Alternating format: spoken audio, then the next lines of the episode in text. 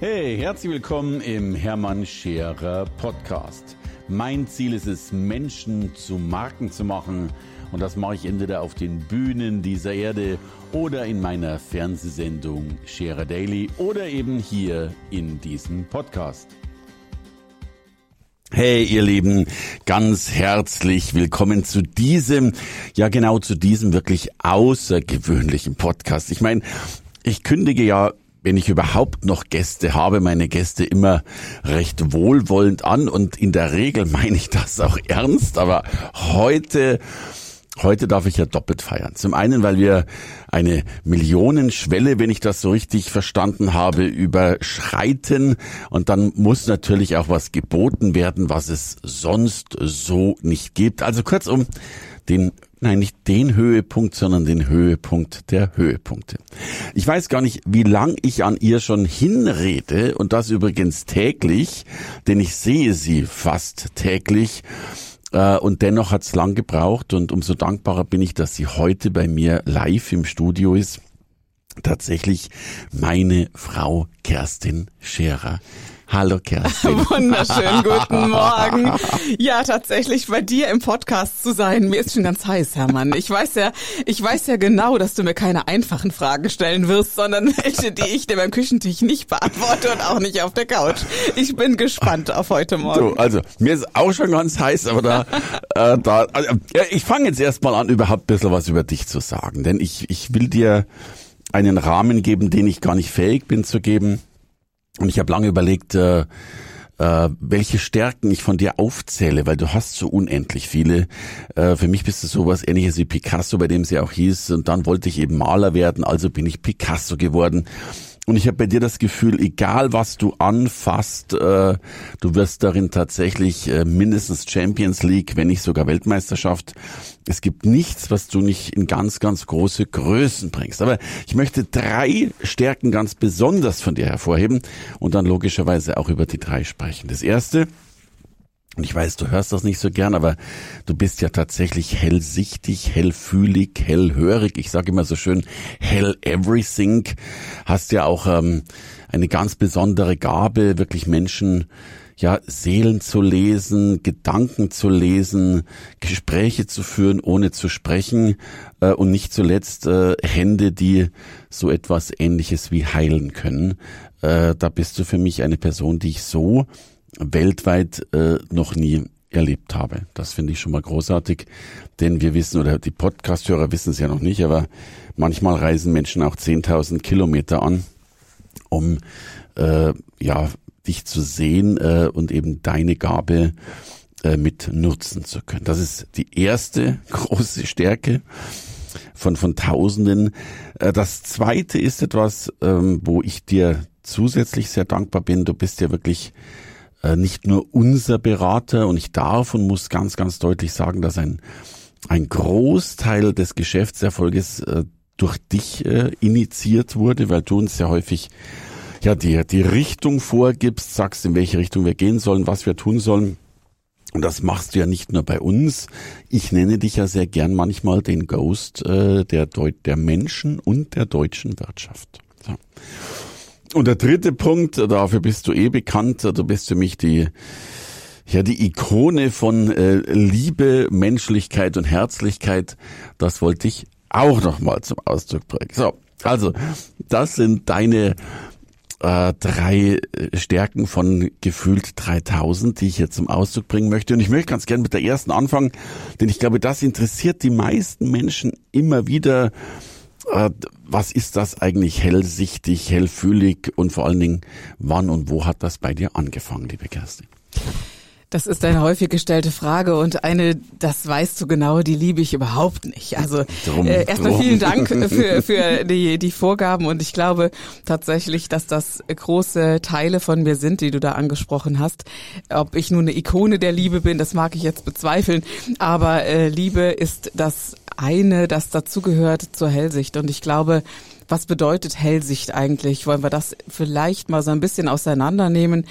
Ich glaube einfach, dass viele Menschen vergessen haben, dass wir eine Seele sind und ja die Projektionen hineingeben in das, was wahrhaft auf dieser Welt ist oder eben auch nicht ist. Und diese Projektionen heißt, wir sehen die Welt, die vor uns liegt, wir sehen den Raum, wir sehen den Tisch, wir sehen den Stuhl und äh, viele Dinge. Und äh, ich glaube, dass ich eben in der Lage bin, diese Projektionen des ähm, Materiellen aufzuheben und über diese Dinge hinweg zu sehen, was vielleicht wahrhaft ist oder zu jenem Teil des Menschen komme, der oder den ich Seele nenne. Das ist das eine.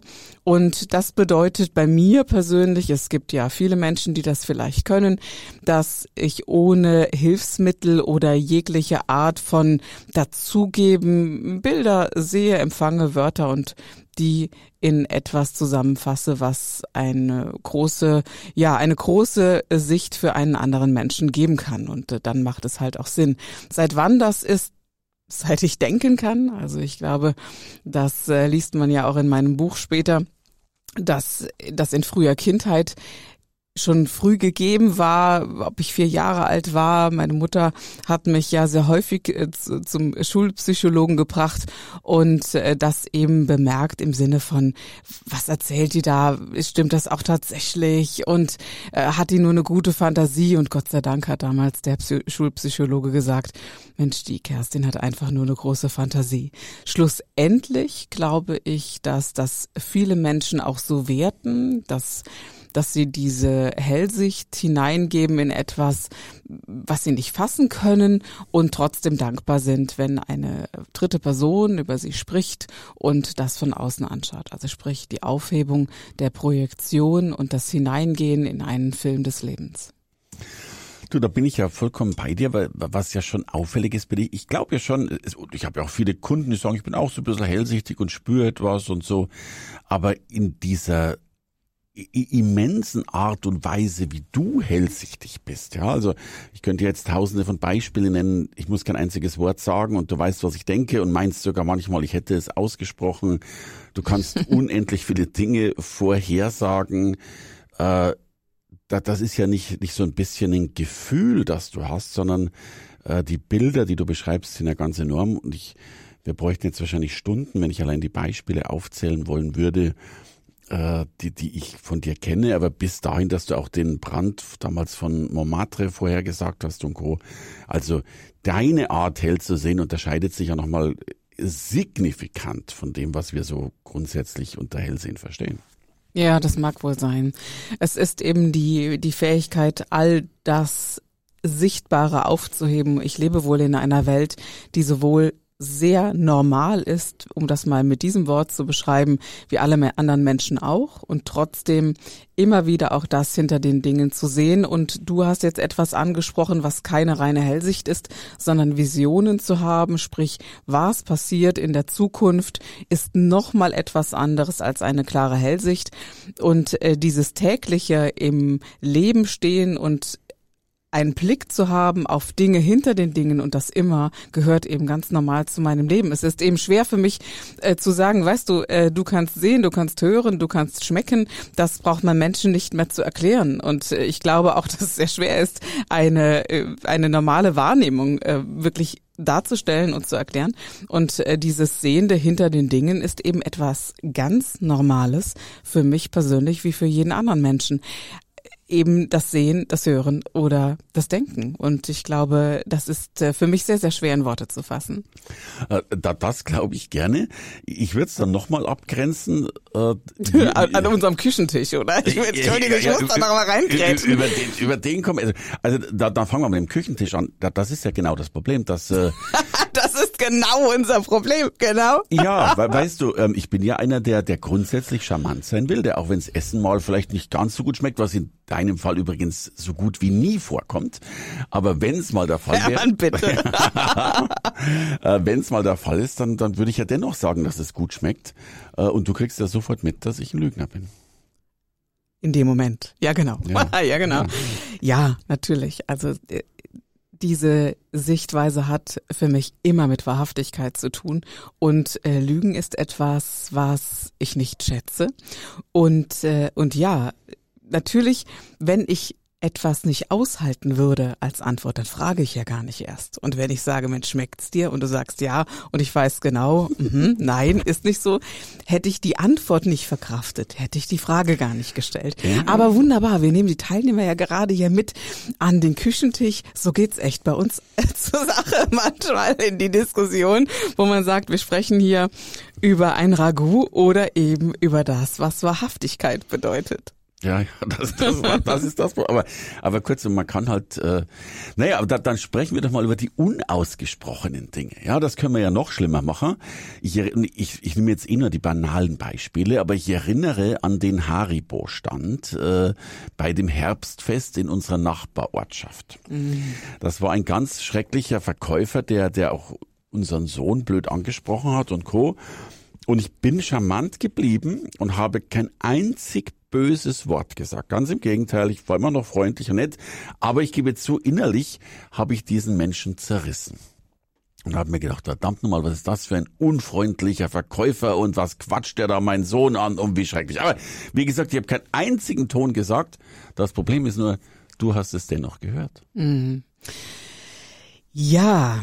Bleiben wir. Ich wusste genau, dass du Themen nehmen würdest, die mir gar nicht so leicht fallen. Ja, natürlich habe ich immer eine eine deckende, schützende Hand über meine kleinen Kinder gehabt. Das hat sich gewandelt, je größer sie geworden sind. Aber ja, das ist das eine. Das zweite ist, ich habe sehr weit weggestanden und wusste nicht, was passiert und mein Sohn hat sich unwohl gefühlt. Und ich habe mich so gefragt, was passiert da? Und ja, dann habe ich deine Gedanken mitbekommen und ja, die Gedanken sind für mich wie ausgesprochene Worte. Und ich dachte allen Ernstes, du hast den in und Boden beschimpft. Ja, ja, genau. ja, genau. Und, und das, das, das, Besondere ist ja, dass du nicht unterscheiden kannst, sehen wir das nach, äh, dass du nicht unterscheiden kannst, ob man etwas gedacht hat oder ob man es gesagt hat. Ja, das ist manchmal der Fall. Was übrigens spannend ist, weil du ja auch, äh, wenn du äh, Seminare hältst, und du bist ja nicht zuletzt äh, äh, einer der ganz großen Höhepunkte bei vielen meiner Veranstaltungen. Ähm, du, du kannst ja auch die Gedanken der Teilnehmer lesen und liest sie auch in dem Moment, während du vor der Gruppe stehst und mit denen gerade redest. Ja, das stimmt. Ich glaube, dass das ähm, 90 Prozent aller Menschen sehr schätzen, die hier sind, aber du weißt selbst 10 Prozent eben nicht, die dann auch wirklich die Halle verlassen. Das ist etwas, was zu mir gehört und sicherlich unsere Agentur sagt ja auch häufig so zu den Kunden Kerstin Scherer zu buchen bedeutet, auch ein bisschen Mut zu haben. Ich glaube auch tatsächlich, dass Kerstin das so Scherer ist. zu heiraten bedeutet noch mutiger zu sein. Ja, also ich glaube, dass ganz viele der Zuhörer jetzt ganz viel Mitgefühl mit dir haben. Das ist, das ist das, der Grund, warum du, das ich habe ich auch. Mache. Ja, das habe ich auch. Ich glaube, das ist, ich fände total übel, wenn mir jemand, mit dem ich verheiratet bin, also wenn du jeden Gedanken von mir mitbekommen würdest. Ja, tust du ja. Und nein. Doch. Nein, nein, ich will es ja gar nicht. Und ich kann das auch sehr oft abstellen, aber manchmal gelingt mir das nicht und dann tust mir echt schon leid. Ja, das gebe ich ehrlich zu. Aber nochmal auf die Hallen Allein zurückzukommen. Die, diesen Satz hätte ich mir herausschneiden lassen. Ja. Ich glaube, in der Halle, es ist eben mein mein Leben. Und äh, du weißt selbst, wir waren bei Meisterstück Leben und unser erster Event zusammen, Meisterstück Leben in Frankfurt, war so, dass ich gesagt habe, diesen Teil lasse ich raus. Ich werde nicht sagen, was ich sehe, ich werde nicht sagen, was ich denke, ich werde die Menschen nicht persönlich ansprechen und werde nicht mit ihnen arbeiten. Und genau das hat dazu geführt, dass ich auf der Bühne aus meinem Empfinden heraus gefloppt bin. Und ähm, als ich dann die Entscheidung getroffen habe zu sagen, ich mache das, was ich bin und ich kriege ja auch mit, wenn ein Mensch wirklich vehement dagegen geht, dann bin ich ja dann auch still.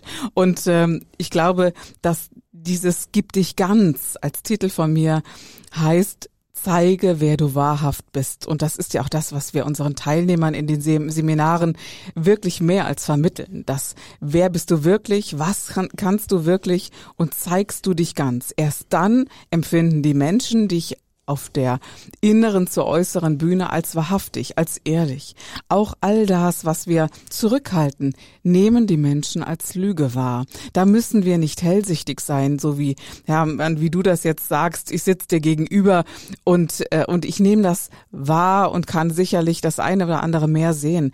Aber Jeder Mensch hat die Fähigkeit, vorher zu wissen, hält der andere etwas zurück oder nicht. Und das ist einer der größten Teile meines Programmes. Und äh, wie gesagt, 90 Prozent aller Teilnehmer lieben das sehr. Ja, aber, aber großes Veto. Es sind nicht 90 Prozent, sondern 99,999 Prozent. Okay. Ich glaube, dass es ja mal einer unter 1000 ist, der damit wenig anfangen kann. Äh, und genauso äh, Meisterstück Leben bist du ja nicht gefloppt, sondern das war ja ganz großartig. Und bitte erinnere dich an deine Auftritte. Du bekommst ja heute schon Standing Ovations, wenn du den Raum betrittst. Ja, ich bin ja froh, wenn ich mal welche bekomme, wenn ich rausgehe, ja, aber du kriegst ja schon, äh, wenn du reinkommst. Äh, das, das ist schon enorm, wie die Menschen dich feiern. Und zwar feiern, feiern klingt immer so nach Party, sondern feiern, weil du äh, Nutzen versprichst und innere Blockaden auflöst und Sackgassen äh, ja umkehren lässt, wo Menschen vielleicht Jahre, wenn nicht sogar Jahrzehnte äh, darunter gelitten haben. Ja, und, und kurzum mit, mit einer halben Stunde, eine halbe Stunde, manchmal mit zehn Minuten bei dir, äh, eine Heilung, eine Lösung erfahren haben, von der sie geglaubt haben, dass sie in ihrem Leben nicht mehr eintritt. Die Standing Ovations bedienen natürlich immer einen Teil von uns, die auf die Bühne gehen, der sich Ego nennt. Und Gott sei Dank habe ich das Talent oder beziehungsweise auch die, dieses Bewusste, diesen Teil nicht in mir zu nähren. Und ich liebe es, wenn Standing Ovations da sind. Warum? Weil die Menschen von Herzen froh sind, dass ich komme. Und wenn Menschen von Herzen froh sind, dass ich komme, dann öffnet sich auch mein Herz und ich gebe mich dann noch mehr ganz genau diesen Teil hin, der sich Seele nennt. Und ich glaube, dass unser Publikum einfach manchmal sehr schlau ist zu sagen, oh komm, hier ist Herz angesagt, hier ist Klarheit angesagt und da äh, gehen wir ganz hinein. Ich liebe es. Ja. Äh, mit großem Erfolg, liebe Kerstin, das, das weißt du, dass das ist sensationell. Und das wäre auch schon meine nächste Frage. Wir haben jetzt so ein bisschen über das Hellsehen geredet. Dann haben wir über die Visionen, die haben wir ein bisschen abgegrenzt, wenn du also Dinge vorhersiehst und du machst uns ja auch jedes Jahr, by the way, so einen Zukunftsupdate, also den, den Wirtschaftsausblick, würde ich den mal nennen. Ja, wo den, wir beim nächsten Teil wären, den du nicht gerade liebst. Äh, ja, genau. Äh, äh, absolut. Äh, und äh, ich will natürlich noch mit dir mhm. über das äh, Seelenlesen reden. Denn mhm. du kannst ja auch die, die Seelen anschauen und Co. Aber ich schlage vor, das mache ich alles mit dir im zweiten Teil und gebe dir jetzt eine Minute zum Durchschnaufen und sag schon mal dickes, dickes Dankeschön für dieses Gespräch. Bis hierher, liebe Kerstin. Hey, danke fürs Reinhören in den Hermann Scherer Podcast. Mehr Infos gibt es für dich unter www.hermannscherer.com slash bonus. Und ich sage erstmal Danke fürs Zuhören.